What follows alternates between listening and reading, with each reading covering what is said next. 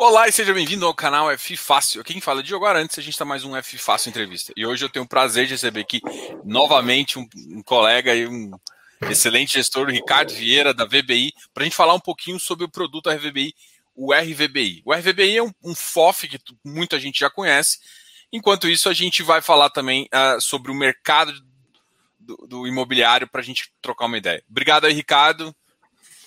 É, eu que agradeço, Diogo. Acho que é sempre bacana a gente estar tá trocando algumas ideias sobre mercado, não só sobre, sobre o FOF especificamente. Acho que o fato da gente ser um FOF é, dá espaço aí para a gente falar do mercado como um todo, então estou sempre à disposição para falar com você e com o teu público. É legal.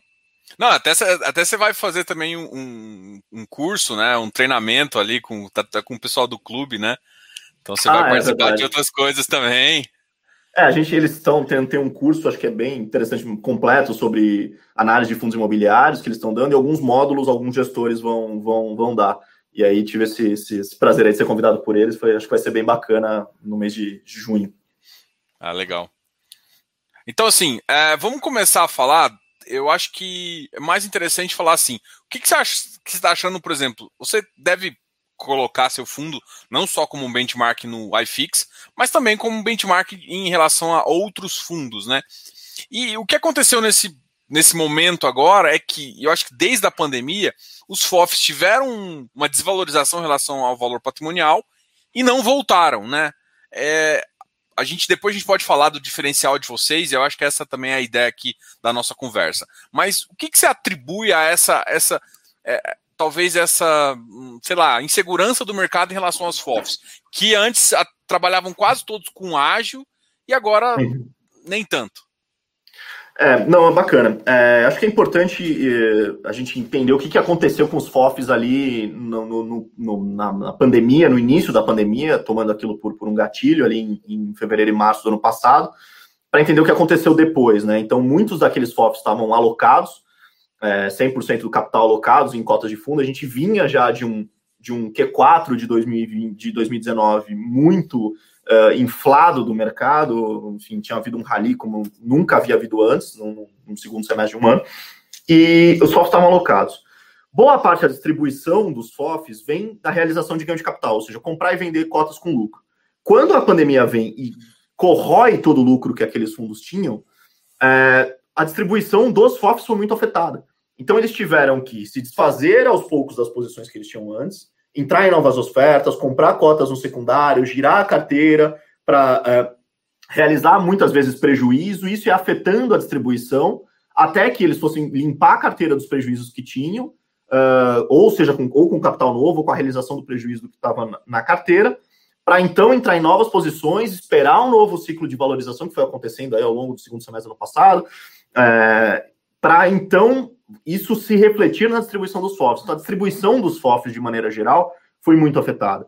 E aí não é, é não dá para responsabilizar diretamente os gestores, é porque todo mundo estava alocado naquele momento. No nosso caso, a gente teve uh, um, um, privilégio que era o fato da gente estar tá extremamente novo no mercado e estar tá com bastante caixa naquele momento. Então a gente captou em fevereiro, em 4 de fevereiro, quando vem a crise ali na, segunda metade de março, a gente tinha 55% mais ou menos do fundo em caixa. Então o mercado panicou, nossa cota foi muito afetada, a gente ainda fez, é, além dos nossos relatórios, a gente também fez alguns comunicados ao mercado mostrando, falou, gente, calma que a gente está com caixa nesse momento. É óbvio que naquele momento de pânico no mercado, que todos os setores uh, indiscriminadamente estavam sendo afetados, a gente também não tinha, é, era, era muito difícil ter uma noção exata de onde seria o fundo do poço, mas a gente foi para o secundário para alocar e conseguiu acumular bom ganho de capital, que a gente foi girando ao longo do segundo semestre, entrando em novas posições, que por sua vez também acumularam algum lucro interessante. Isso nos permitiu que hoje a gente consiga é, ter uma distribuição acima de 9% ao ano, nosso dividendo estabilizado hoje na faixa de 72 centavos, porque a gente acumulou um bom ganho de capital, que a gente vai fazendo giros graduais, gradual de carteira, talvez por isso que a gente não esteja descontado em relação ao nosso patrimonial. Hoje o nosso price to book value, aí, o preço sobre PL, está é, a 1, vai, vai. Às vezes ele fica 0,99, 0,98, está muito próximo, enquanto alguns outros FOFs que estavam mais alocados naquele momento, sofreram mais na distribuição, acabaram hoje estando mais descontado em relação ao patrimonial, muito porque o investidor ainda olha ali o, o, o dividendo no, no, fim do, do fim do dia, quanto que ele está recebendo. Legal. Uma das nossas conversas, assim, a gente é a segunda vez que você vem aqui, e na nossa primeira conversa você falou de alguns setores que eu achei muito interessantes, assim. Inclusive, vocês soltaram um produto muito nessa linha, que é o EVBI, assim. A gente não vai falar muito do produto, porque ele está saindo como oferta, e para quem não uhum. sabe, quando sai a oferta, ele, o gestor do fundo tem silêncio, inclusive toda a casa, entendeu? Então, a gente não, eu não quero saber exatamente da oferta, a gente pode comentar, mas eu, eu vou falar um pouquinho da estratégia, né? Mas a estratégia foi uma estratégia que a gente tinha fundos antigos uh, nesse segmento, né? Tem um uhum. MX, é, um, Mich, um Max, é, um fundo antigo, um fundo, ah, não, um fundo, antigo, um fundo antigo nesse setor, é. E depois, agora a gente a gente começou, parece que redescobriu essa, essa, esse setor e o pessoal começou a gostar mais. Aí cresceu. Uhum. Aí teve outros fundos com, com uma cara um pouco mais assim, inclusive vocês. O que, que vocês. O que, que você acha desse mercado? Assim, o que, que é, Não, bacana. isso aí? Não, legal. Acho que é. Acho que aí, batendo de novo na tecla do, do período do silêncio, que a gente se encontra, acho que eu posso falar do que for tudo que for público do fundo.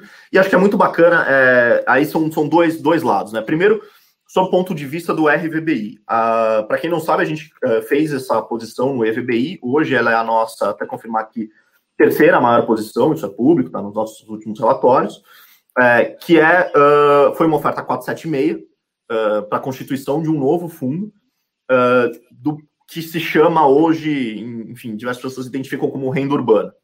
Então, é um segmento que vai comprar imóveis urbanos com vocação uh, diversa, que pode ir desde o varejo até academias, enfim, imóveis urbanos em geral. Mas muitas vezes esses imóveis vão de uh, pequenos uh, pontos comerciais até grandes, o que a gente chama de big box, power center, etc., que são grandes varejistas, atacado, ataca, redes de atacado etc. No nosso caso, quando a gente olhou para a nossa gama de fundos, na VBI a gente tem muito bem é, especificado qual é a vocação de cada um dos nossos veículos. Então, se você olhar de todos os nossos veículos listados hoje, a gente tem o PVBI, que é de escritórios, com um segmento muito específico, vai trabalhar na faixa AAA, escritórios, Faria Lima e uh, região. Uh, ah, LVBI, a gente vai buscar ativos de qualidade, log, uh, segmento logístico, a gente tem o CVBI, que é o fundo de CRI, e a gente tem o, o RVBI, que é, que é aqui o fundo de fundos da casa.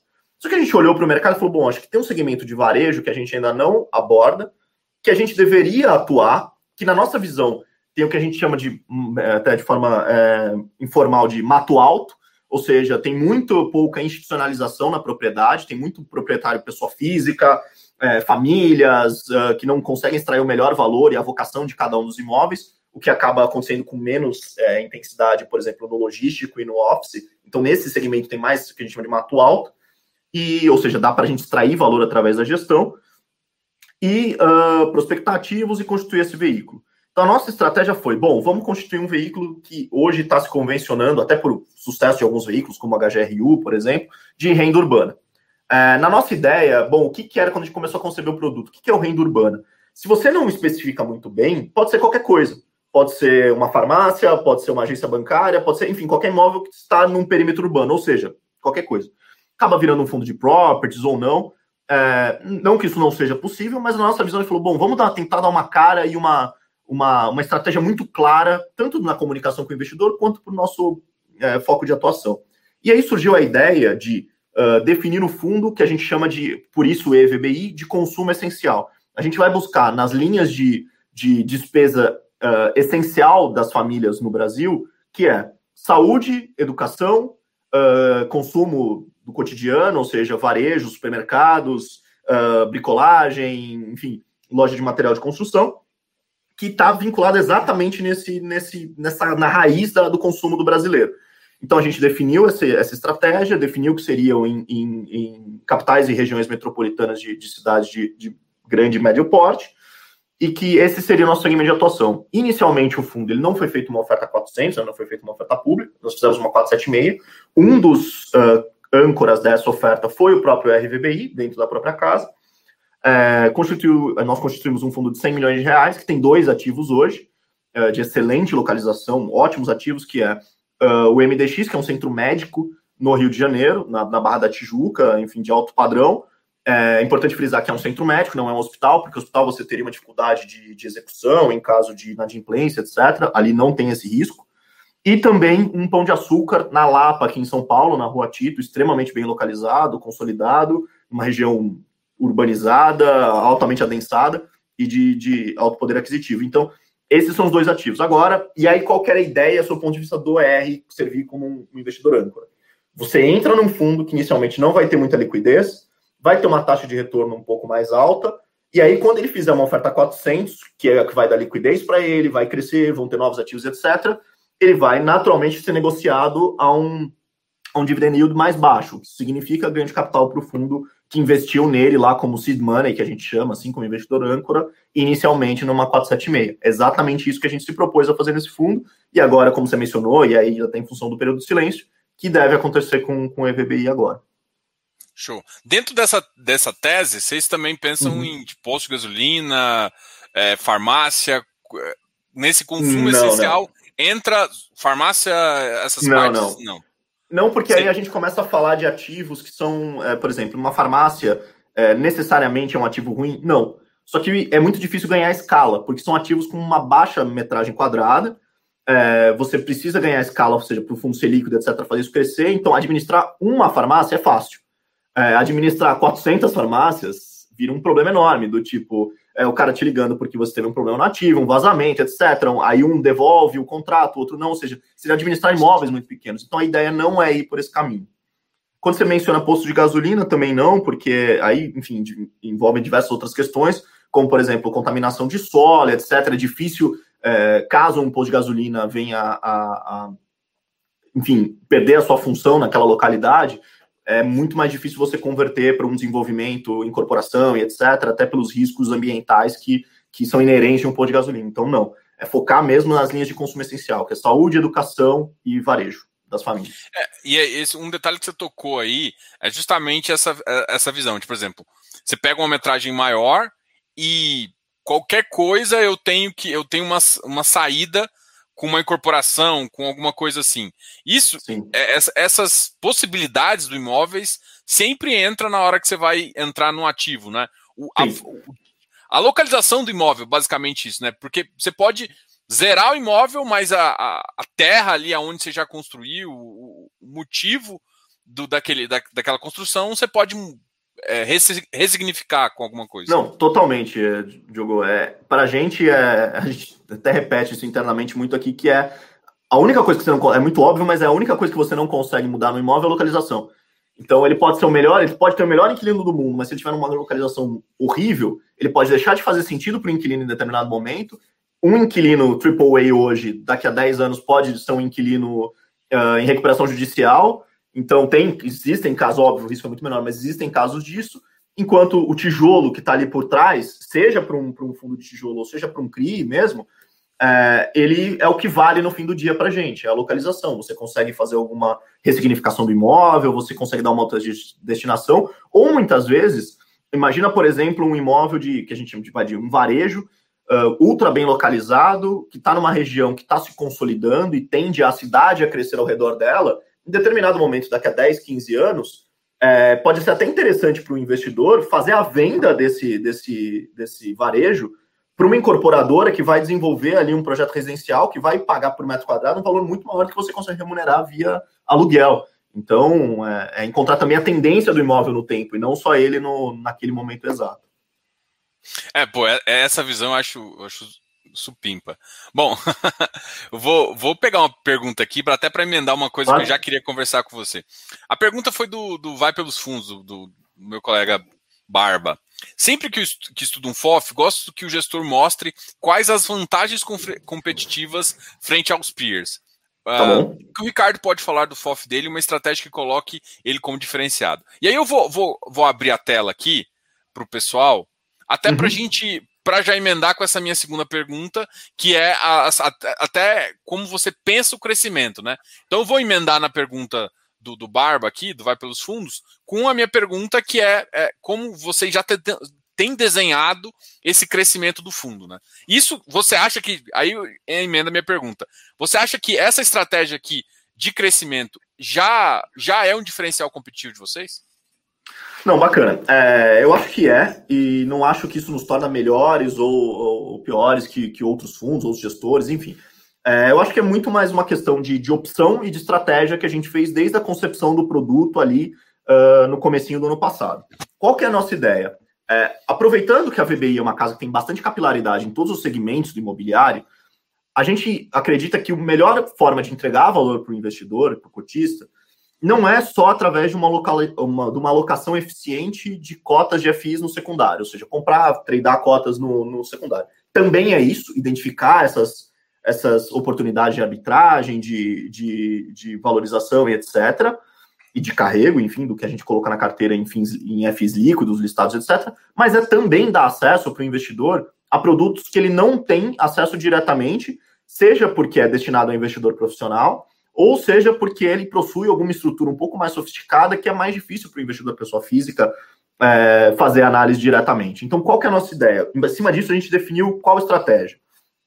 É que o FOF ele vai servir para ter FIs líquidos na carteira, o RVBI especificamente, FIs líquidos na carteira. A gente tem também, pode colocar até um terço do patrimônio líquido em CRI, e a gente está fazendo isso, a gente tem hoje dois CRIs na carteira, deve colocar mais um aí nos, nos próximos 30 dias, isso é público, está no próprio relatório, último relatório mensal, e vai crescendo essa porção da nossa carteira. E também o que a gente chama de private placement, que é exatamente o que você mencionou, do que a gente falou agora há pouco do EVBI. Então, que é veículos que são uma oferta restrita, que a gente vai entrar como seed money, para lá na frente sair, ou vou carregar, enfim, tem diversas outras oportunidades. Veículos que não são nem CRI, mas que são FIs, são fundos imobiliários, mas que não são FIs listados e líquidos. São FIs que a gente chama de private placement. É, além disso, a gente acha que ao longo da vida de um, de um FOF, na medida em que ele vai crescendo, ele consegue incorporar outras estratégias que a gente pretende sim colocar no futuro no FOF, que é, além do CRI, além do FI líquido e além do private placement, é, por exemplo, desenvolvimento. Então, desenvolvimento seja de incorporação residencial, é, óbvio, não como um incorporador diretamente, não é papel do FI, do, do FOF fazer isso, mas sim investir como investidor é, em projetos de desenvolvimento, e isso, a partir do momento que ele romper a barreira aí dos 500, 600 milhões de reais, e quando ele romper a barreira do 1 bi, ele tem um outro papel que é uh, desenvolvimento, CRI, private placement, FIs líquidos e um quarto papel que a gente chama de consolidação e ativismo, que é olhar para o mercado uh, que está em fase de consolidação, ou seja, a gente tem muitos FIs mais antigos que eram monoativos, com gestão passiva, e aí existe uma oportunidade para um grande FOF reorganizar esse mercado através de ele entra comprando cotas em, em deals, é, ou ele entra comprando no mercado, ele vai buscar trocar o gestor, ele vai buscar fundir dois, três fundos para dar mais liquidez, tornar ele gestão ativa, enfim, consolidar ativismo, como a gente vê nas empresas no, no mercado de ações, vê também isso no, no mercado de FIs. É, isso não é não só somos nós, não, não, é apenas a VBI que tem essa visão. Se você olhar, a gente tem outros exemplos de FOF no mercado que tem uma visão parecida, FOFs de, de sucesso, e também tem outros FOFs que vão por outro caminho, que é não, a gente vai para uma localização, uma alocação eficiente no secundário, de trade e de FIs líquidos. Ótimo, tem muitos FOFs dando certo também dessa forma. Então é, é só a gente tenta passar isso para o mercado, nos nossos relatórios, inclusive, e em toda oportunidade que a gente tem de comunicação, que é para deixar muito claro que é FOF não é tudo a mesma coisa, tem diferentes é, perfis de, de, de, estratégia, e aí cada investidor olhar e falar: olha, esse aqui é mais minha cara, ou esse aqui é que é, ou eu vou mesclar os dois na minha carteira, enfim, acho que aí é, é só a forma com que a gente enxerga e aborda o mercado uh, atualmente para esse segmento. Legal. Acho que você acabou respondendo. E aí eu vou voltar nesse private placement, que na, na sua estratégia você tem o, o Riva, né? E aí uh, eu queria que você só mostrasse para o pessoal um pouco de, dessa estratégia do, do, do Riva, que uhum. é que assim, ele pode até meio que ser confundido com o desenvolvimento, né? Sim. Mas na verdade ele tem uma estrutura um pouco mais de crédito. Sim, sim. É, aí só para situar um pouco é, o pessoal, é hoje a gente tem 70% da nossa carteira, mais ou menos, em FIs líquidos, no secundário, né? 13% em CRI e 10% já em private placement. Esses 10% estão divididos entre o EVBI, que a gente mencionou anteriormente, e o LSPA, que é um fundo uh, da Leste, uh, a gente chama de Leste Riva, é, a Riva é uma subsidiária da Direcional Engenharia, que é uma, enfim, uma empresa uh, com mais de 50 anos de atuação no mercado de incorporação no Brasil, enfim, AAA, em termos de risco de crédito, ultra uh, tradicional e consolidada. e a Riva atua num segmento específico de, de moradia é, popular e de, de, classe média. E aí, qual que é esse, a, a, qual que é a história desse veículo que foi constituído aí no mês passado e a gente uh, é investidor hoje? Uh, é, é um fundo que foi constituído através de uma 476, um fundo de 40 milhões de reais de PL, e que foi constituído para investir em um único projeto da uh, Riva Direcional aqui uh, no Ipiranga, em São Paulo. É um desenvolvimento do qual esse fundo que foi constituído compra 50%, o outro 50% é investido pela, pela Riva.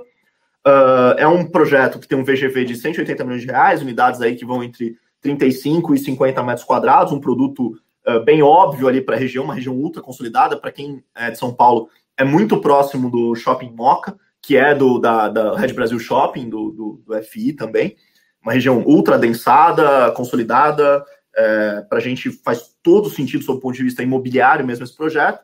E ele é um projeto de desenvolvimento que foi, teve o lançamento feito agora em março, está iniciando a fase de venda e construção.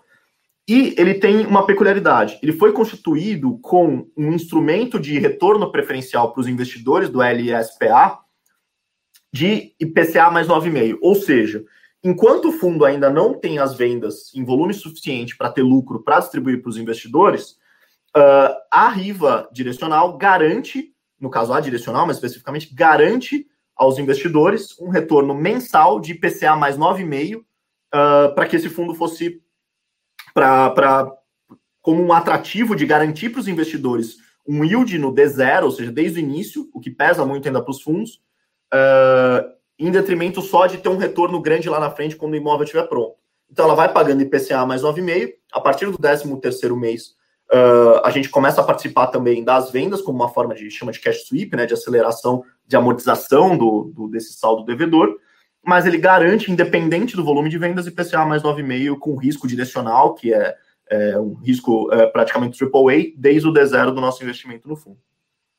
Pô, bem legal isso. Essa realmente é um. É, é como se fosse um gostinho ali do, de desenvolvimento que você já está colocando, só que com uma, com, uma, com uma certa estrutura bem mais Sim. montada ali. Ele tem cara é, é de uma... CRI e ele tem cara de desenvolvimento. Ele é meio um mix Sim, dos total, dois. É, exatamente. E é a ideia, assim, do que a gente gostaria de poder hoje colocar até outros projetos de desenvolvimento muito interessantes que a gente viu uh, dentro do fundo, que tem um retorno tem um mais alto do que ah, a média de mercado, em função do risco de desenvolvimento, mas obviamente riscos é, devidamente mensurados.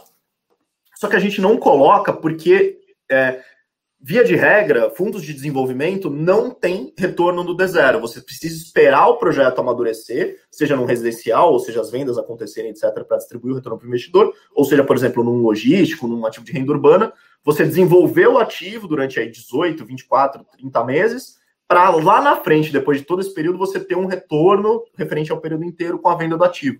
Então, isso penaliza muito um FOF menor como o nosso, que é de 140 milhões hoje, é, e só seria possível a partir do momento que a gente rompe, por exemplo, aquela barreira dos 500 milhões e 600 de PL.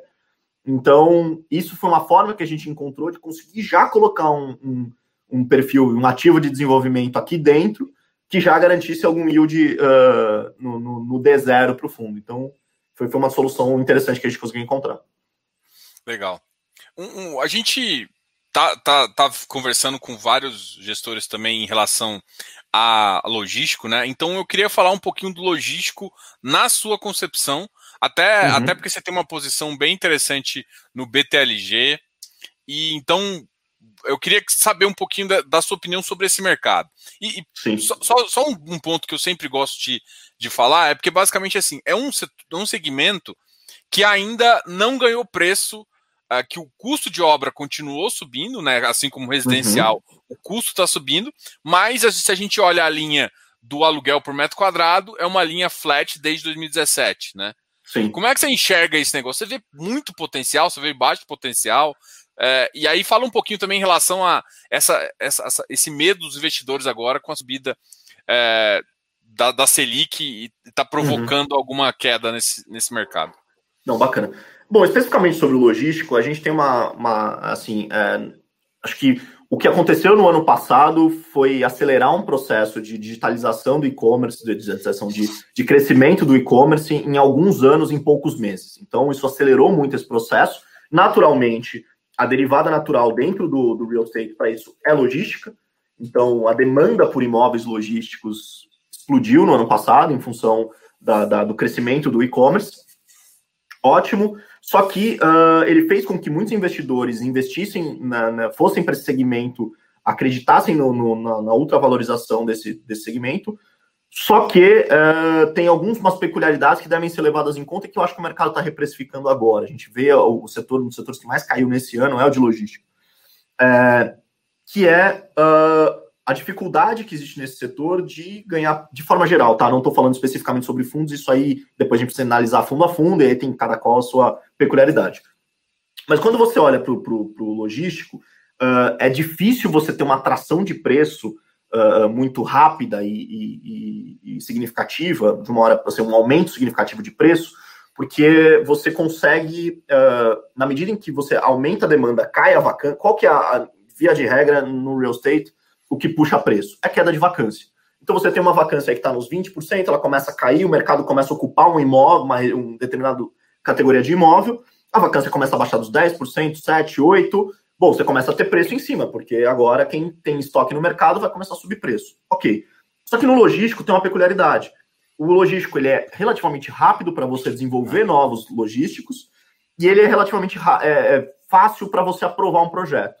Então, e não existe grande diferenciação. A depender da região, se você não tem uma barreira de entrada, seja porque você tem uma mancha urbana próxima, seja por relevo, enfim, por alguns é, fatores é, naturais, você consegue rapidamente aprovar um projeto de um logístico, ele não é ultra complexo, você consegue desenvolver, e aí, naturalmente, você começa a colocar estoque novo no mercado, e aí você começa a brigar por preço. Então, dificilmente você vai ter uma esticada muito rápida de preço, o que acontece no Office. Então, apesar do Office, por exemplo, ser um dos segmentos que tá, foi mais pressionado uh, pela pandemia, todo aquele questionamento que existia sobre o home office, etc., é, você ainda tem uma vacância em regiões AAA, Core, por exemplo, Faria Lima, etc., muito baixa, e você ainda tem uma pressão sobre preço.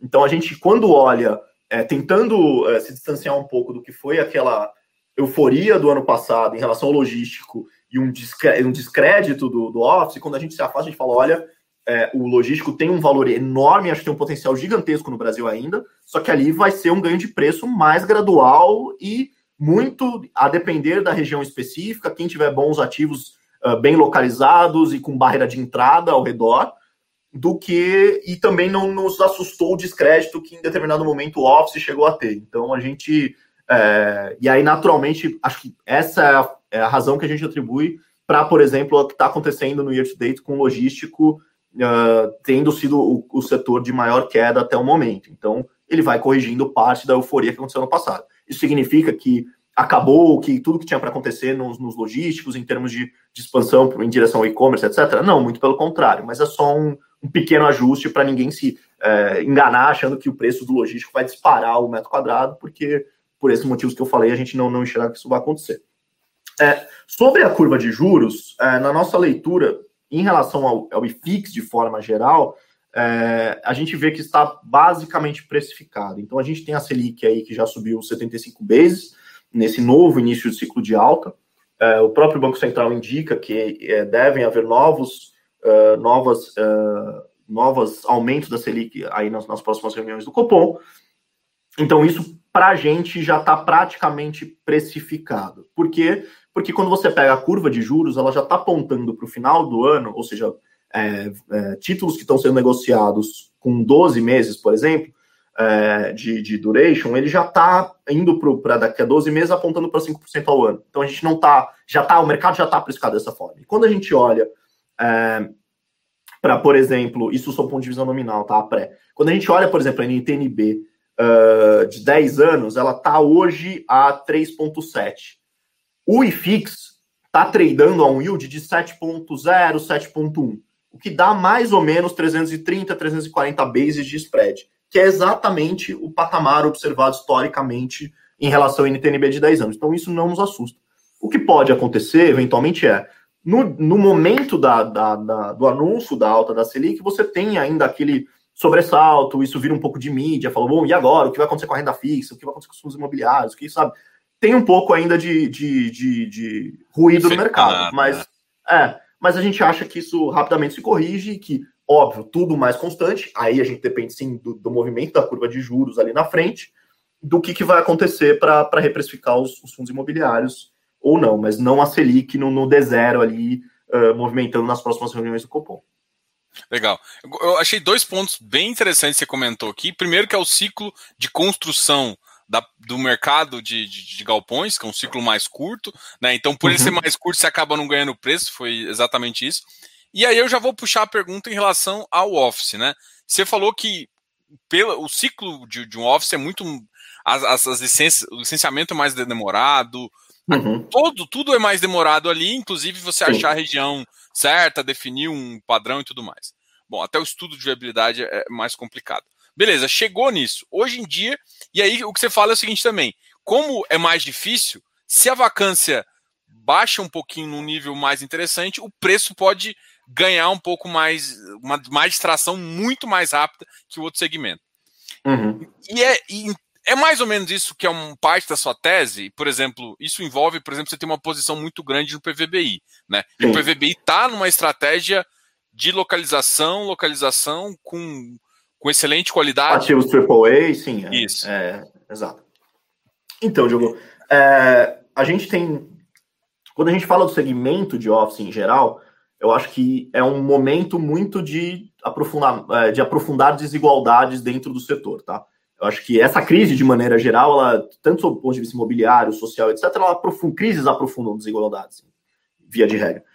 Uh, quando a gente olha para o segmento de Office, vamos esquecer fundos imobiliários por enquanto, mas Office em geral, é, a tese que a gente tem desde meados do ano passado, enfim, do, do início da crise, é diferenciação. Então, é olhar para quem está na periferia dos escritórios, nas regiões que tem preço mais baixo, já vinham com maior vacância, empresas que têm o risco de crédito mais alto, eles tendem a sofrer mais, não simplesmente porque essas empresas vão adotar o home office como uma quebra de paradigma de ocupação diária e bem-estar dos funcionários, mas também porque essas empresas vão sofrer com risco de crédito, porque a necessidade do home office, a ideia do home office vai surgir para elas como uma forma de economia, de devolução diária, porque nessas áreas que a gente chama de é, áreas regiões B uh, e ativos, e geralmente estão ocupados por ativos B, são ocupados por empresas que muitas vezes ocupam grandes áreas, e ali importa muito para elas reduzir uh, as linhas de custo, porque elas estão sofrendo mais com a pandemia, empresas que tinham balanços mais frágeis. Então, na nossa visão, esse segmento vai sofrer mais. Infelizmente, os fundos imobiliários, o segmento de office no fundo imobiliário, tem muito mais ativo desse perfil do que ativo AAA.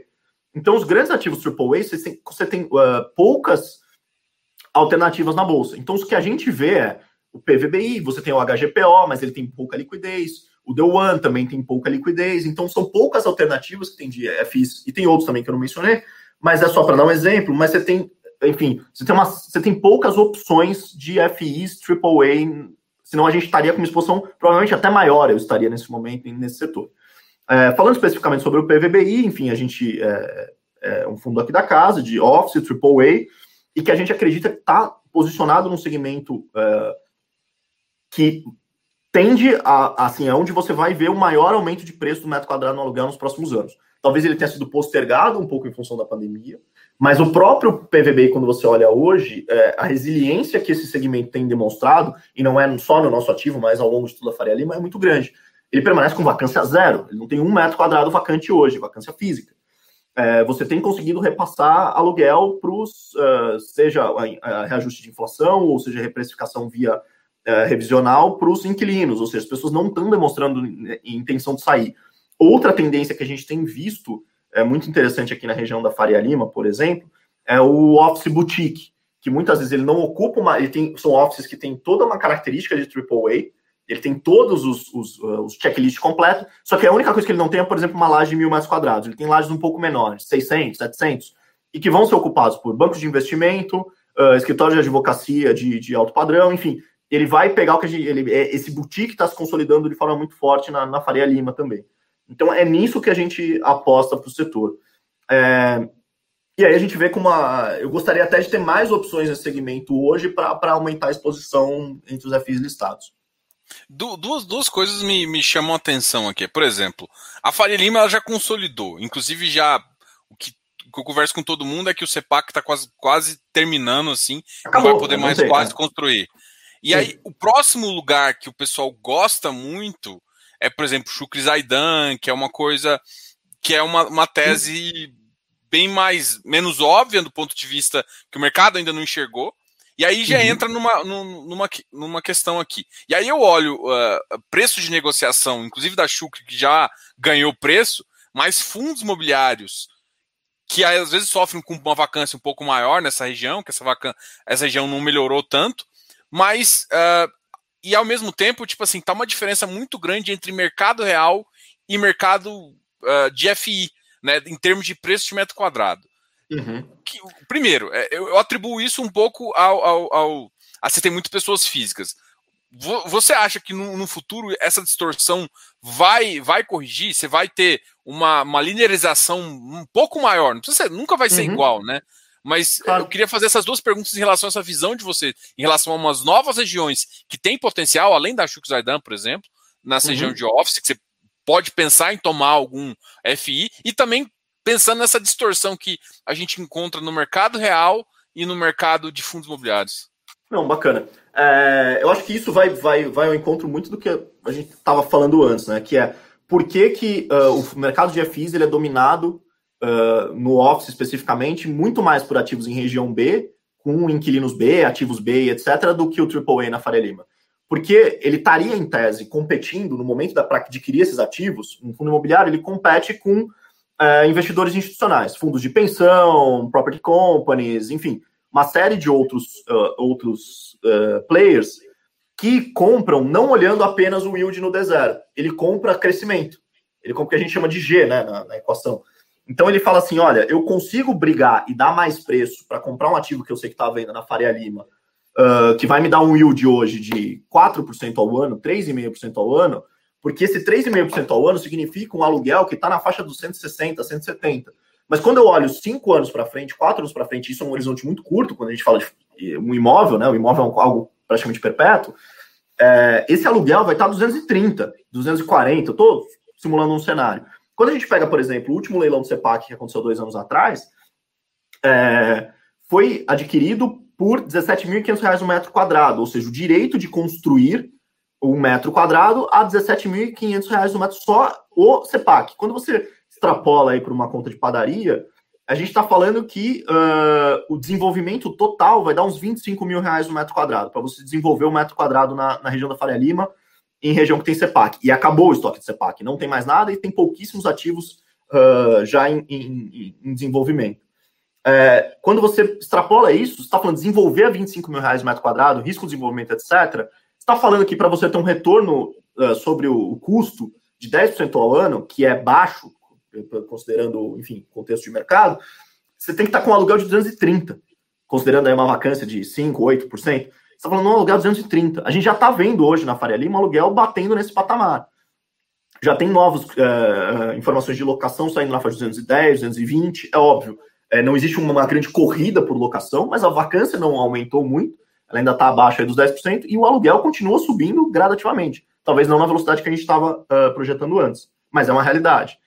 Então, uh, esse, essa é a grande diferença entre a região AAA, porque é um segmento onde o, o player institucional a property company, o fundo de pensão, o fundo soberano e etc., que é com quem você compete para comprar esses ativos, esse cara compra crescimento, ele compra 3,5% ao ano no, no, no, no yield atual, porque ele sabe que vai crescer lá na frente. Enquanto o FI ainda tem, ainda tem, acho que isso está melhorando bastante, ainda tem essa coisa do preciso ter o yield no D0 ali me pagando os 6,5, 7, enfim, o que o mercado precificar. Legal. Essa, essa, essa visão eu acho que é o que talvez diferencia o mercado. É porque o investidor ele olha muito hoje, né? Tipo, ele não olha Sim. o futuro, ele não olha, por exemplo, per, peraí, a região não vai ficar com esse preço, a gente, principalmente pensando em crescimento econômico. Mas aí o cara fala assim, ah, mas no Brasil tudo é incerto, mas se você não acreditar em alguma coisa, você também não vai investir, né? Não, é, sim, tudo é incerto, exato. Bom, e falar incerto, vamos falar de um outro, de um outro cenário aí, é, de um outro setor que também caiu bastante foi o setor de shoppings, né? Uhum. Inclusive, eu acho que você aumentou bastante a posição que você tem no, no XPML. É... é... a gente aumentou uh, no momento da crise. Então, a gente tinha uma, tinha uma posição ali já no fundo. É, no momento em que ele caiu, a gente aumentou como forma de até de reduzir um pouco o nosso preço médio e aproveitar aquela desconto que o fundo chegou a ser negociado a 80, 90 reais ali no, no ano passado, gradativamente, mas a gente manteve a nossa exposição ali a 10% ao setor. Então a gente falou, bom, 10% é o que dá para ir a malls, isso aí mais ou menos meados do ano passado. Primeiro porque a gente já previa que seria um ano de yield muito irregular, isso ainda pesa na nossa distribuição, e que seria um período de abre e fecha. Então você tem, primeiro, que você tem um portfólio grande de shoppings em regiões diferentes, então você vai ter uma região abrindo, outra fechando, a, a dinâmica da, da do, do, Covid, da Covid é diferente nessas, nessas regiões, isso torna muito incerto o, o, a flutuação dos dividendos, que iam ser naturalmente afetados. Outro ponto para a gente hoje, quando eu olho para esse segmento, é, primeiro, a gente só tem hoje, é, mantém os XPMOs é, com uma exposição significativa na carteira porque a gente acredita que é o melhor portfólio na nossa leitura de shopping. É, e eu acho que, de novo, aquele ponto lá de uma crise que, como todas, aprofunda a desigualdade. Então, quem tem shoppings mais uh, com maior vacância, que ainda não estavam amadurecidos, vão sofrer ainda mais com isso. Quem, quanto, quem, é, quanto quem tinha um portfólio mais maduro, uh, vacância melhor. baixa, preço, etc., em melhores regiões, vai performar melhor. Isso é, enfim, a diferença de performance entre eles vai, vai ser ampliada. Mas na nossa leitura, o grande ponto-chave aqui é a gente ainda está no momento em que, quando a gente olha para a pandemia, a gente está no, assim, só em 2021 morreram mais pessoas do que 2020 inteiro. A gente teve em março e abril os dois piores meses da pandemia. Naturalmente, é, prefeituras e governos de estado acabam é, se sentindo, sentindo a necessidade de abrir, outras fecharem, de acordo com a dinâmica da sua própria rede de saúde local. E aí, é, o Brasil ainda não está muito claro qual, qual quão veloz vai ser a nossa curva de vacinação e quão veloz nós vamos estar totalmente abertos de forma permanente. Então a gente vê muito o risco de abre, fecha, abre, fecha, vai e volta o mercado, especialmente para shoppings. É, não adianta só o shopping estar tá aberto, a população tem que se sentir segura para frequentar o shopping. As pessoas não estão indo no shopping só porque ele está aberto ou porque ele está fechado. Tem boa parte da queda do consumo vem em função da insegurança que as pessoas têm. Então a gente ainda não consegue vislumbrar em que momento a gente vai ter um percentual é, maduro da população significativo vacinado que vai permitir as pessoas terem conforto para ir para voltar a consumir nos shoppings, praça de alimentação, serviços, etc., que tem lá dentro. E aí, qual que é a grande pergunta que a gente ainda não tem uma resposta e que a gente olha com bastante ressalva para esse setor hoje é em que momento isso vai acontecer vai determinar qual vai ser o grau de consumo que a população vai ter. Então, se isso tudo acontecer daqui a dois ou três meses, o efeito sobre a renda e sobre o consumo das pessoas vai ser um. Se isso acontecer em dezembro, a renda per capita, a renda média do brasileiro vai ser outra. O desemprego vai ser outro, ou seja, é, e aí isso vai afetar. Não adianta só o shopping estar totalmente aberto se a renda for muito mais baixa e o, e o desemprego for muito mais alto. Então a gente ainda olha com um pouco de segurança para entender qual que vai ser a real extensão da crise no momento que a gente sair e tiver totalmente flexibilizado em relação, tiver total liberdade para abrir os shoppings, para lotar os shoppings, etc., qual vai ser a renda e o desemprego naquele momento. Então, hoje, isso, como gestor, como alocadora, eu falo, olha, não ficaria mais do que 10% exposto a shopping center exatamente por essas razões. E vai ter flutuação naturalmente em função de todos esses fatores que eu mencionei. Legal. E aí, aí, duas coisas que você comentou também é, primeiro, a exposição em melhor portfólio. Então, é, uhum. ele tende, no, a longo prazo, a ter uma resiliência maior. E uma uhum. outra foi tem que voltar ao consumo. E também Sim. essa localização tá ligado com o consumo, né? Tipo, um shopping que tá num, com um público que normalmente sofre menos com, uhum. com crises econômicas, né? Um, uma classe A, B, talvez a B Sim. sofre um pouco mais, mas uma classe A, shoppings para classe A normalmente sofrem menos durante. Eles só precisam ter confiança. O que eu tenho escutado às vezes é que uh, alguns gestores, pelo menos de ação, já estão tomando já estão tomando posicionamento de em dois meses a gente vai estar tá com uma vacinação mais uh, mais mais encaminhada e a gente uhum. e eles estão se posicionando dessa forma. Então assim, do jeito que você acredita, você, não acredita, você ainda não está tão confiante quanto a maioria desses gestores, não. não. É, é muito do. É, assim, acho que não. não isso pode ser uma aposta mas não dá para você cravar, ter muita visibilidade do que, que vai acontecer se essa curva de vacinação vai atingir um ponto minimamente aceitável em dois meses, em seis meses, enfim, a gente ainda está patinando muito nesse aspecto. Na medida em que a gente vai mais segurança, naturalmente a gente vai aumentando a nossa posição em função disso. Legal. Tem uma pergunta aqui que eu achei até. A, a gente conversou da sua exposição a CRI, né? Uhum. E aí, uma pergunta aqui do, do Leonardo foi o seguinte: você tem alguma ideia, por exemplo, vocês, até a maioria dos CRIs que vocês colocam são, são CRIs mais corporativos, com CRIs uh, com uma visão. Talvez o mais raio de que você tem é, é justamente o que você com, comprou via o, o fundo, o, o, LC, o LSPA. Agora, você tem, você pensa em colocar fundos é, igual o CVBI põe, por exemplo, alguns meio high yields mesmo, algum mais uhum. pulverizados, alguma coisa assim, ou não é a ideia do fundo? Como não, é a, gente tem um CRI, a gente tem um CRI de loteamento, né, o CRI Tocantins, a gente tem um CRI de, de uma incorporadora também do Sul, a, a Embraed. A gente busca uma faixa aí entre IPCA mais 6,5 a IPCA mais 7,5 como um referencial de média da nossa carteira de CRI. É, óbvio que aí, enfim, você vai ter um, um pouco mais alto, um pouco mais baixo, mas é, essa, essa é o nosso, é o nosso horizonte. Isso não significa que eu vou ficar só em inflação, ou seja, só em IPCA. Eu posso ter CRI GPM, posso ter CRI CDI, mas é, é, fazendo o translation, da, da trazendo tudo para IPCA, a nossa, nosso target é esse. É, a gente compartilha muito com, com, até, enfim, aproveitando a sinergia da própria casa com a, a carteira do, do, do, do, CVBI, assim como o CVBI também investe em fundos de CRI, né? Então a gente acaba fazendo bastante um trabalho a quatro mãos. É, a nossa ideia é, eu gosto, enfim, a gente no ano passado, para esse segmento, a gente tentou antecipar o efeito do IGPM. Então a gente viu primeiro um estouro do dólar ali no, no, no começo do segundo semestre, é, a partir de abril e o começo do segundo semestre do ano passado. Falou, cara, dólar é IGPM, então essa é a primeira pancada de GPM, a gente já falou, vamos tentar apostar em fundos que estão mais acordados em inflação, mais IGPM, porque aí é, jogando um pouco com o que o mercado ainda precifica, distribuição. Então, as distribuições vão disparar, os fundos de CRI vão, vão, vão devem acompanhar, então a gente fez muito essa aposta ali, acabou dando certo.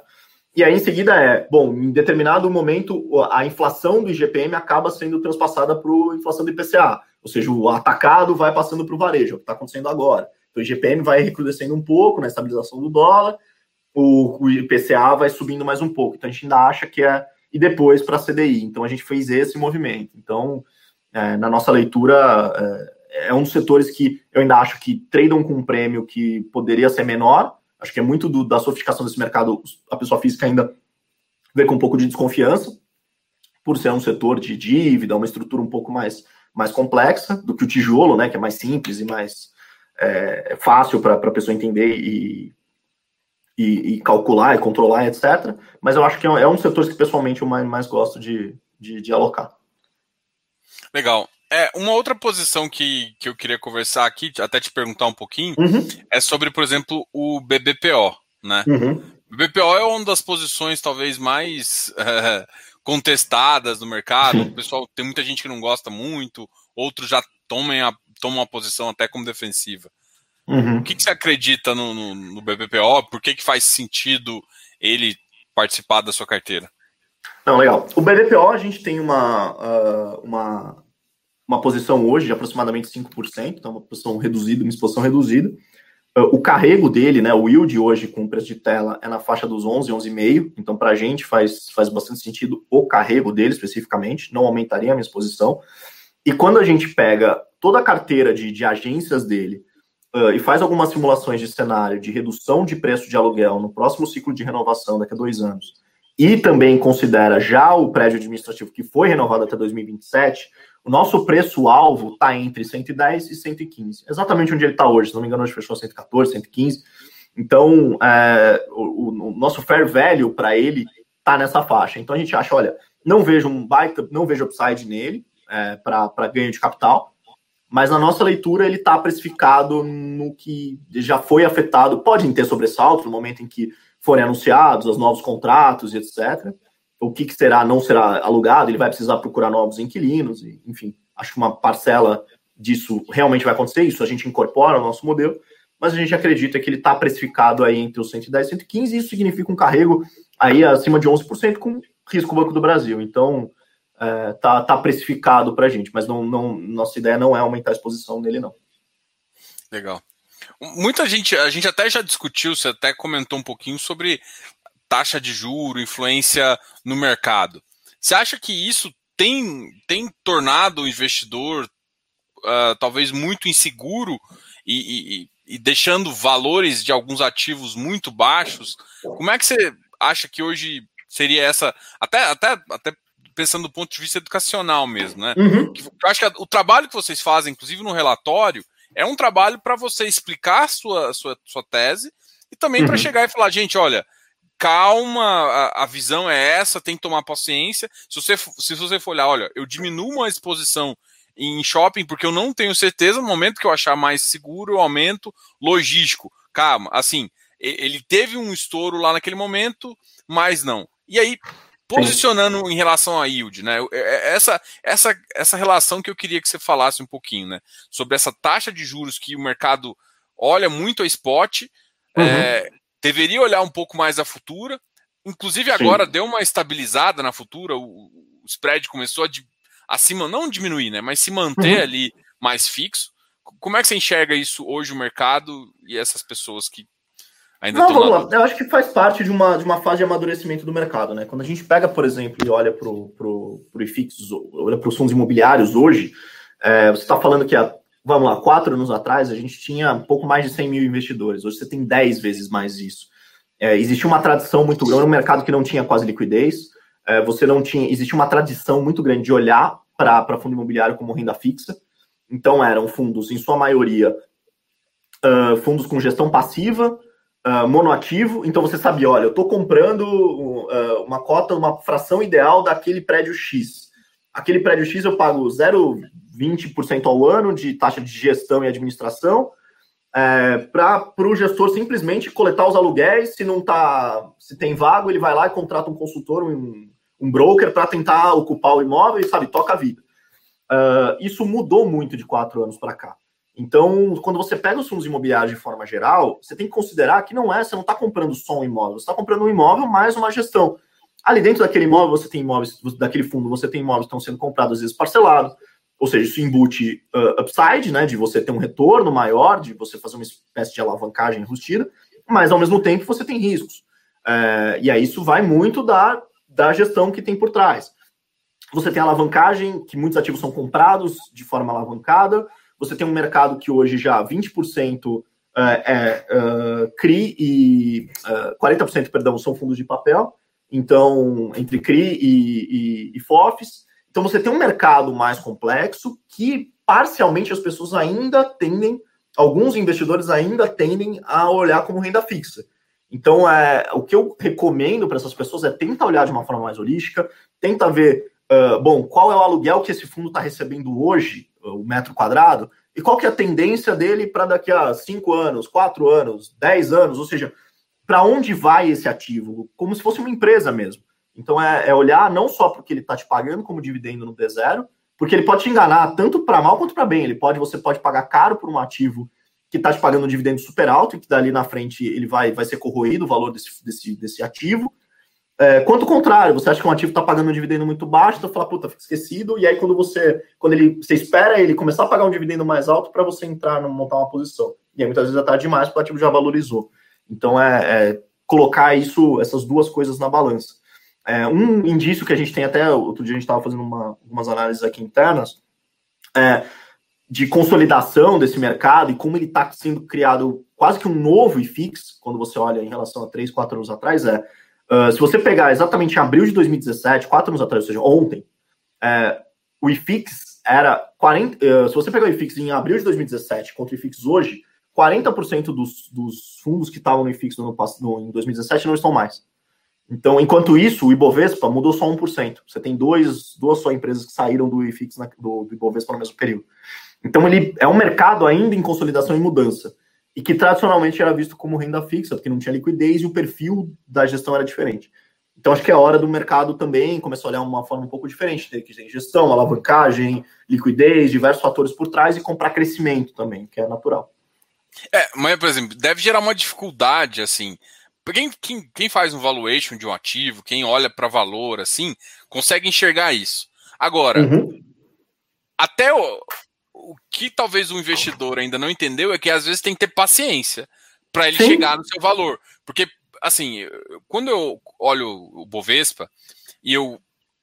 As distorções são menores e são corrigidas muito mais rápidas. Uhum. No mercado imobiliário, você tem distorções às vezes maiores e que demoram muito mais, porque às vezes a correção só acontece, igual você comentou, quando volta o yield. Sim. Assim, para mim é bem Cara. difícil pensar que, tipo, FOF, é, trabalhar com, com essa, essa questão às vezes é bem difícil, né? uhum. né? Porque o, o, ganho nem sempre vem no momento que você acha que vem, porque às vezes Sim. o mercado demora demais para chegar. Cara, um bom exemplo disso, acho que é, é uma forma que, que a pessoa física pode fazer, até como forma de, de validar as teses e ver o que está investindo, é ver o valor do metro quadrado.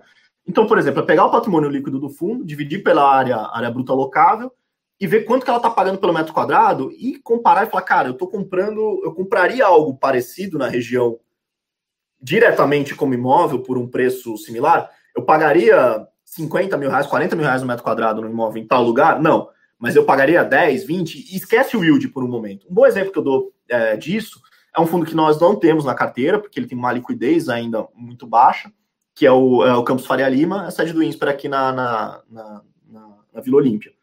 É, ali, é uma liquidez ali na faixa dos seus 150 mil reais por dia, para um investidor institucional é muito pouco, então você montar e desmontar uma posição é quase que inviável. Mas quando você pensa, sob o ponto de vista da pessoa física, ali o preço do metro quadrado está sendo negociado na faixa de 9 mil reais. Se você pensar e falar, caramba, por... e eu estou carregando com yield ali na faixa de 6, se não me engano, hoje, 6, 6 e pouco. Se você pensar e falar, caramba, olha, eu estou comprando todo mês ali um pouquinho de um imóvel a 8, 9 mil reais no metro quadrado, numa região em que os, os residenciais estão sendo negociados na faixa de 15 e o corporativo, óbvio que guarda as devidas proporções, na faixa de 25, 30, dependendo da, da, do perfil do ativo, caramba, vale a pena eu comprar isso? Eu tô com um carrego de 6,5, todo mês eu recebo, eu recebo 6,5% ao ano nisso, e ainda tem um upside de lá na frente, falar, caramba, no fim de um, de um ciclo longo, eu comprei o imóvel ali a 8 mil reais o metro quadrado, quando o mercado é o dobro na região, entendeu? É, é, essas contas que eu acho que o pessoal, porque o pessoal, o que, que ele olha? PVP. Mas ele não tem a noção de quanto que está o metro quadrado, qual região está ativo e se o metro Sim. quadrado realmente é, vale a pena. Um outro detalhe que talvez, inclusive é uma pergunta aqui do Lucas, é em relação, eu acho que a gente comentou um pouquinho por cima, mas talvez valha a pena uh, isso até para terminar aqui a nossa conversa. É, gostaria de saber se ele acha que alguns FIs de papel estão esticados demais e talvez uma correção. E aí eu queria, eu queria separar essa pergunta uhum. do Lucas em até duas. Porque assim, em compensação, quando eu olho para um fundo high grade, os high grades foram bem massacrados, no, porque o pessoal só olha yield e ficou bem massacrados. Inclusive com 10, 15% abaixo do valor patrimonial. Os middle uhum. risk tiveram ali, tiveram uma recuperação boa quando o GPM e PCA sofreram uma pressão.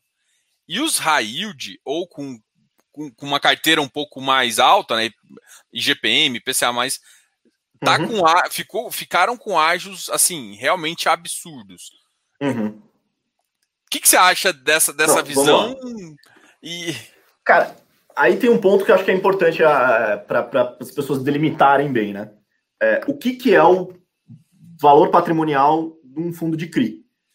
Como que está marcado esse aqui lá dentro? Porque você tem diversos fatores. Como que funciona? É, a maioria dos, dos CRIs está marcado no que a gente chama na curva ou seja, saldo devedor do papel. Então, é, como se, como que um, um, um CRI é precificado? Digamos que você uh, vai comprar uma dívida de um, de um galpão logístico que está alugado para o, sei lá, pro pão de açúcar. Você fala, olha, eu posso. Uh, é, geralmente você vai compondo a taxa por risco zero, ou seja, você comprar um título soberano do Brasil, e você vai compondo em cima disso. Falar, ah, eu quero isso mais tanto, um spread, em função do risco do ativo imobiliário, do risco do, Liquidez. Do, do, inquilino e etc. Uma série de riscos você vai compor e fala, bom, eu cheguei na minha taxa. Só que acontece, você colocou esse papel dentro do seu, do seu fundo de CRI e ele vai começar e ele vai ficar marcado como se fosse para sempre por esse valor que você colocou, menos o que fora sendo amortizado da dívida ao longo do período. E aí o que, que pode acontecer nesse ao longo do tempo? Uma dívida, por exemplo, de 5 anos, 10 anos. Ao longo do período do CRI, você vai ter a mudança do crédito, do, do, risco de crédito soberano do país, que é o início do referencial para a composição da sua taxa, você vai ter mudança no risco de liquidez do ativo, você vai ter mudança no risco do imóvel, você vai ter mudança no risco é, de crédito do, do próprio do, uh, inquilino. E isso não é, se está marcado na curva, isso não está refletido no papel. Ele continua marcando ali dentro. E aí o que pode acontecer? Ele pode se torcer para todos os lados ele pode parecer que está sobrevalorizado em relação à patrimonial, se, se a cota no secundário andar, ou se a cota cair, parece que ele está menos, uh, parece que ele está desvalorizado em relação ao patrimonial. Então isso pode ser um engano muito grande. Ele pode passar a impressão que ou ele está ultravalorizado ou, ou subvalorizado, o que não é necessariamente o caso. Então entender se, em relação ao momento uh, a que aquela carteira foi constituído, se uh, houve uma mudança muito grande em qualquer dos componentes de risco que compõem a precificação. Só que ainda tem um ponto. Você tem fundos que tem, a grande maioria é marcação na curva. Só que você tem fundos que tem alguns papéis lá dentro que são mais líquidos, são mais negociáveis. Então, por exemplo, você pegar um papel da Reddor, se você olhar, tem diversos fundos que tem esse CRI. Esse CRI, em muitos casos, ele é marcado a mercado, porque esse CRI o cara compra, carrega um pouco, vende uma parte e tal. Então, o administrador do fundo consegue marcar esse CRI mensalmente no, no valor de mercado já começa a ficar um pouco mais preciso. Você tem alguns fundos que marcam é, nem na curva, nem a mercado, marcam o spread como uma, como uma força móvel. Então, puta, vai mudando em relação a tudo. Então é muito. Você olhar e falar assim, não, um fundo tá de CRI tá caro ou tá barato só pelo valor sobre, uh, uh, sobre o patrimônio, é, ignorar todo o componente que compõe o patrimônio. Aí tentar, tem que tentar entender o que está dentro do patrimônio, como que ele está marcado, quando que ele foi marcado, e como que mudaram os componentes de risco em relação ao momento de que foi marcado esse, esse ativo lá dentro do, do fundo. Então é, é um trabalho mais complexo, mas é, é tomar cuidado só para não ver, puta, valor sobre, é, preço sobre valor patrimonial de 1,2. Tá caro? Pode ser que sim, pode ser que não. Então é, é bem é bem casca de banana esse, esse, esse tema. É, mas assim, um outro detalhe que talvez vale também a pensar, é porque assim, não dá para olhar também só pro, pro dividend yield. É... Sim, total. Não. Porque, é... ou se não, pelo menos se você for fazer isso, faz uma uhum. composição da carteira para entender o que, que é o que, que é a composição monetária Sim. daquilo lá. Até porque, assim, ah, beleza, ele tem uma composição monetária, você tem que entender, pô, peraí, o risco que eu tô pagando é. Eu entendi, é uma visão bem interessante que você falou, mas aí quando eu olho pro final, tipo assim, esquece PVP. Ok, ah, não, vamos, sim, vamos falar agora de dividendo. Sim, total. Esquece Comprar só dividendo então... é um risco enorme, sim. É, é aí, assim. A... É, não, eu queria completar o seguinte, por exemplo, beleza, se eu não olho o PVP, eu tenho que entender o que está embutido naquele yield.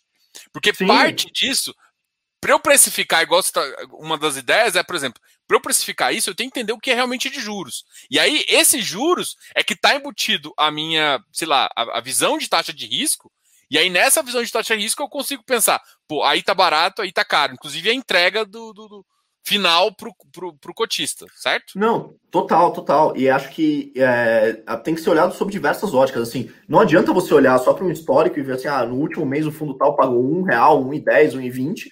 Tem que entender a composição disso, de onde está vindo, e falar, cara, bom, é, por exemplo, isso está vindo de um CRI uh, mais high yield, que está pagando GPM mais 10, GPM mais 15, sabe? Uma coisa bem. Colocando até um, por exemplo, um CRI de loteamento teórico, tá? GPM mais 10, mais 15. Aí você tem que pensar, bom, o que está por trás disso? É uma série de contratos de pessoas que compraram um loteamento, o desenvolvedor foi lá, juntou tudo num pacote e distribuiu no mercado via um CRI. Mas o que origina lá na ponta esse pagamento é a, as pessoas estando adimplentes ali todo mês pagando o seu CRI, que vai refletir lá na frente. É, também é reajustado pelo IGPM, vai refletir lá na frente no, no pagamento da PMT do CRI, que por sua vez vira distribuição. Ponto. Cara, você para e pensa, bom, qual é a gordura que existe para eu conseguir repassar um, um CRI com IGPM mais 10 para todas essas pessoas que estão que estão que estão pagando ali só só parcela mensal. Qual é, tá, é, tem uma gordura muito grande, eu vou conseguir repassar para todo esse público um reajuste enorme? Porque é, por exemplo, um CRI numa região de baixa renda, num, num loteamento que ainda não estão desenvolvidos, ou seja, para o cara destratar é rápido ou não, já é um bairro que está consolidado, o saldo devedor da dívida da, das pessoas é pequena, mais difícil para o cara destratar. Então tem uma série de coisas. E aí, ah, bom, e se defaultar o CRI, qual é a estrutura de garantia que eu tenho por trás? Tem o aval do, do, do desenvolvedor? Qual é o risco de crédito do desenvolvedor? É, tem fundo de reserva? E outra, muitas vezes um CRI é, pode passar uma certa, uma falsa impressão do tipo, olha, uh, tá dando problema numa fonte, no, na, na, origem mesmo da, da, da, do pagamento da PMT, só que eu tenho fundo de reserva. Aí eu vou comendo o fundo de reserva. Você não tá vendo que a sua distribuição não tá vindo, não tô falando de nenhum caso específico, tá? Mas que ela não tá vindo do pagamento lá na ponta do boleto do cara que comprou o, o loteamento. Ela está vindo do consumo da, da, da, da do fundo de reserva. A hora que isso acabar, isso vai estourar. E eu estou comprando um negócio cada vez mais caro. Então, é, tem diversas nuances que precisam ser muito analisadas e consideradas. Então, não é tão simples assim como é dividendo na carteira e achar que porque existe uma taxa ali que é isso que de fato vai se traduzir em, em dividendo no fim do dia. A bicicleta uma hora para de, de, de andar. Para quem está mal estruturado, para quem não tem as garantias corretas, para quem não, enfim, não tem um launch velho muito confortável. Esses são diversos fatores que, que se combinam. É, esse tempo atrás eu recebi uma pergunta sobre launch value e eu falo assim, olha, é, eu trabalhei muito com, com CRI pulverizado, né? Uhum. E a, a, visão que eu tinha era o seguinte, cara, se o fluxo está muito bom e o empreendimento faz sentido, o, às vezes a, a, noção de LTV fica muito fraca, porque você tem uma você tem uma visão um pouco diferente. Então, eu sei que muita gente olha para o LTV como se fosse o maioral. Agora, eu estou olhando um corporativo. É isso que eu, é isso que eu estava explicando para uma pessoa às vezes. Às vezes eu tenho um LTV de 20%, onde a marcação do lote está totalmente errada. E ao mesmo tempo, e é 20%, aí todo mundo acha que está confortável, mas a marcação está errada. Por quê? Porque não, não vale mais aquilo lá, porque, a, a, por exemplo, teve uma crise. Em compensação, às vezes tem um LTV de 80%, que é basicamente um, um, um imóvel na Faria Lima. Sim. Corporativo, que na verdade você sabe que você vai vender por 95%.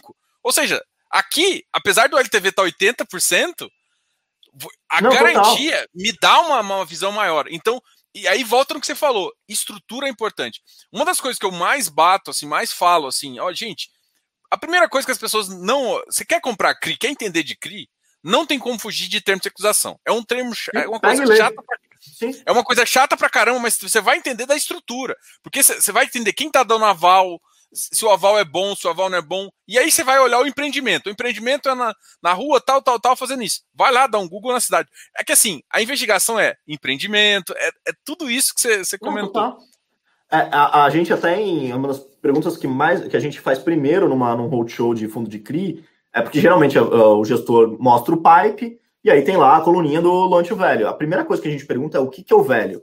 Porque muitas vezes, por é, checklist, o cara pega assim, ah, eu tenho que pegar um, um laudo de avaliação de uma empresa X. Ele pega lá e joga aquilo como velho. Mas, bom, é, você foi criticado esse velho? O que, que é com base em quê? Porque velho é, um, é uma métrica muito conceitual. Eu posso achar que, puta, sei lá, meu maré 2002 vale 20 mil reais. Eu trato aquilo como velho. Mas a liquidez disso é zero. E se eu precisar vender ele forçadamente, eu vou ter que vender por 5, entende? Mas é uma. Isso acontece muito. Por outro lado, é, o, o velho é um dos componentes da garantia, mas para a gente importa muito a, a liquidez. Fala, tá bom, é, se deu um problema, você vai executar, é um galpão que vale 200 milhões de reais, mas é no interior do Pará, ou ele é uma, um prédio, um office aqui na Faria Lima? É muito diferente. Os dois podem valer os mesmos 200 milhões de reais, só que eles são localizações e liquidez totalmente diferentes. Outro ponto que a gente olha muito, que acho que é importante para o investidor olhar, é a pulverização do CRI.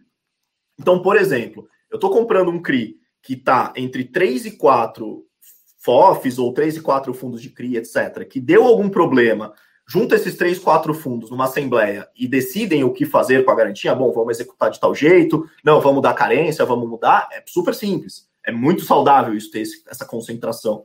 Ou é um CRI que está ultra pulverizado, que um banco distribuiu na base dele para investidor qualificado e profissional, outro não sei o quê, Fala, cara, pra você montar uma assembleia de crisista, você não vai conseguir reorganizar essas garantias, executar, etc. Então é muito. É, tem outros fatores que é só olhar assim, ah, não, longe o velho vale tanto, é isso que eu vou que eu vou que eu vou considerar e é tá dado. Porque garantia você só vai, é isso mesmo que você falou, é o termo de securitização importa muito. Porque você só vai ver os problemas do, do e, a, e a dor de cabeça que é, e, ou a facilidade depois que você tiver que executar. Então, é, aí você vira sócio do problema mesmo. Você quer ser sócio daquilo que você está pegando como garantia? Isso, isso é muito que a gente olha muito nos CRIs aqui na VBI, que é, tá, se eu tiver algum problema, eu estou desconfortável em ser dono de um galpão tal que eu estou securitizando, sabe? A gente olha muito isso. É, uma... Só completando, né, o que você falou é, o risco de assembleia, inclusive, está bem claro na maioria dos, dos, dos fundos. Porque até para iniciar uma execução, você tem que tem uma, um critério lá que é você pedir a liquidação do ativo. Que tem que ser votado por assembleia. Então, Sim. até para você poder executar a garantia, você tem que já ter passado pela assembleia. Se não tiver assembleia, você está ferrado. Você, nem Total. a garantia você consegue executar. E anterior a isso, você tem um outro ponto, por exemplo, você tem muito hoje é, securitização, muito não, mas você já está vendo securitização é, de, de ativos industriais. E às vezes aquele ativo é o único ou a principal fonte de receita daquela empresa. Então você forçar uma, uma, uma, uma, uma execução disso, muitas vezes significa paralisar as atividades dessa empresa, levar essa empresa à falência. Por uma dívida, por exemplo, de 50 milhões de reais, vai, um saldo de devedor desse qualquer juiz vai olhar aquilo e vai falar, cara, ok, eu reconheço o seu direito de execução e etc, mas, amigo, eu não vou deixar desempregada 400 pessoas que trabalham ali dentro e fechar uma fábrica porque vocês querem executar esse CRI. Se, enfim, façam algum outro acordo ou sente espera para, entendeu? É, não é tão simples quanto, quanto pode parecer quando é, é feita uma distribuição de um CRI, que às vezes está, enfim, ninguém gosta de se aprofundar no, nos riscos mais mais sensíveis de uma, de uma operação desse tipo, mas que eventualmente acabam acontecendo. É. Uma, uma das coisas que eu já vi uh, alguns, até um feed de, de, de CRI fazer, eu queria perguntar se o RVBI pode, por exemplo, uma, uma, situação totalmente hipotética, tá, galera? Mas, por exemplo, deu algum problema no ativo de vocês e ele é tipo corporativo, ele é algum. É, você pode ter. É, ficar com ativo até se vender, uhum. pode, pode fazer isso, tomar ele como garantia e e botar a matrícula sim, dentro sim. do fundo? Porque sim, alguns FOFs têm não, o RVBI, de... Não, o RVBI, eu posso uh, ser crisista diretamente, eu posso ter, eu não posso ter imóveis diretamente no, no, no RVBI. Mesmo se ele vindo de uma garantia de um CRI, por exemplo? Que, não, não que mesmo, mesmo ele vindo, sim, exato. Você teria que realmente liquidar ele antes de, de, de fazer a... Ou é, porque geralmente a gente, ou ele vai para alguma estrutura para que vai ser por sua vez liquidado e vai, vai, vai uh, refletir os fundos para direcionar os fundos para o RPB. Ricardo, eu vou fazer mais uma pergunta aqui. Claro, e eu, mal, prometo, eu prometo deixar, porque é uma pergunta que, que, eu, que eu acho assim. É, o RVBI tem fundos da VBI, o que eu acho também normal. Uhum. Um dos poucos fundos de logística abaixo do VP é o LVBI. Qual seria o motivo da não locação? Essa, essa daí eu vou, vou falar com o Bolsonaro depois. que. Uhum. Cara, é, vamos lá. Se, uh, com certeza eu ouviria a mesma pergunta se eu tivesse o LVBI e falar: bom, você, é bom, você tem todos os fundos da, da casa, vocês não têm um excesso de VBI dentro. Eu acho que o motivo foi é, no momento em que, que a gente estava fazendo, enfim, mexendo, construindo o portfólio para o primeiro semestre desse ano, é, eu via esse desconto, ele ainda não estava tão descontado quanto agora, estava uh, aí na faixa dos 110, 112, 112, só que eu vejo um upside, eu via naquele momento um upside maior no PVBI. Gostaria de ter colocado até os dois, tive essa discussão, só que a gente fez uma limitação uh, de fundos da própria casa dentro do fundo para evitar qualquer discussão sobre conflito. Na ocasião, até a gente fez uma, uma política de conflito de interesse. Então, a gente publicou em outubro do ano passado, está até no site. É, a gente fez via fato relevante, depois apresentou a, a, a política, e a gente está limitado a um terço do PL sobre os, os fundos da casa. Então, por esse motivo, a gente não, não entra. A gente estaria, conseguiria enquadrar ele dentro disso, mas é, é um fundo que eu, na física, tenho bastante, estou totalmente confiante no fundo, mas é se eu tivesse um monte de. Se eu tivesse LVB aqui dentro, iam me perguntar por que, que eu tenho LVB aqui. Eu sei. Exato. O pessoal, o cotista sempre vai perguntar por que não, não normal. tem. Não, e tá certo, tem que perguntar. Tem que... Não, beleza. Ricardo, muito obrigado aí pelo papo. Acho que foi um papo essencial. Eu sabe que eu gosto muito de trocar uma ideia com você. Falar com, com, com gestor de FOF, para mim, é uma das, das, das, coisas que eu mais gosto, porque a gente pode falar de tudo, perguntar tudo. Ele tem uma visão, pô, uma visão diferente do mercado. E eu vou, eu confesso que a gente, eu sempre aprendo alguma coisa. Você, você falou várias coisas em relação a não só ao mercado de CRI, mas também ao mercado. É, quando você falou um pouquinho do PVBI, eu gostei bastante uhum. ali. Obrigado aí pela não, conversa. Bacana. Eu tô, vou deixar você falar as últimas palavras e terminar. Não, bacana. Cara, eu tô sempre à disposição quando quiserem conversar. Enfim, você tem total liberdade aqui com a gente. A casa tem uma, tem uma ótima relação com vocês. É, fica à vontade, a gente está à disposição para conversar com o público. Naturalmente, aí lamento se teve algum ponto que eu não pude abordar mais por, por, por período de silêncio, mas passando isso também, então super à disposição para trocar todas as ideias e os próprios investidores também é, acessar nosso site diretamente, entrar em contato com o RI, mandar pergunta, a gente está sempre muito muito transparente, sugestão, o que tiver, a gente está está toda à disposição do mercado. Não, legal. Pessoal, é, aqui embaixo eu deixo a descrição, na descrição do, do, do, conteúdo aqui, tem o site da VBI, o site é, de todos do que você precisa, do que precisa do RVBI, e também tem o e-mail uh, do RI até para entrar em contato aí e, e fazer mais perguntas para o pessoal. Obrigado aí, uh, Ricardo, e até mais. Tchau, tchau, pessoal.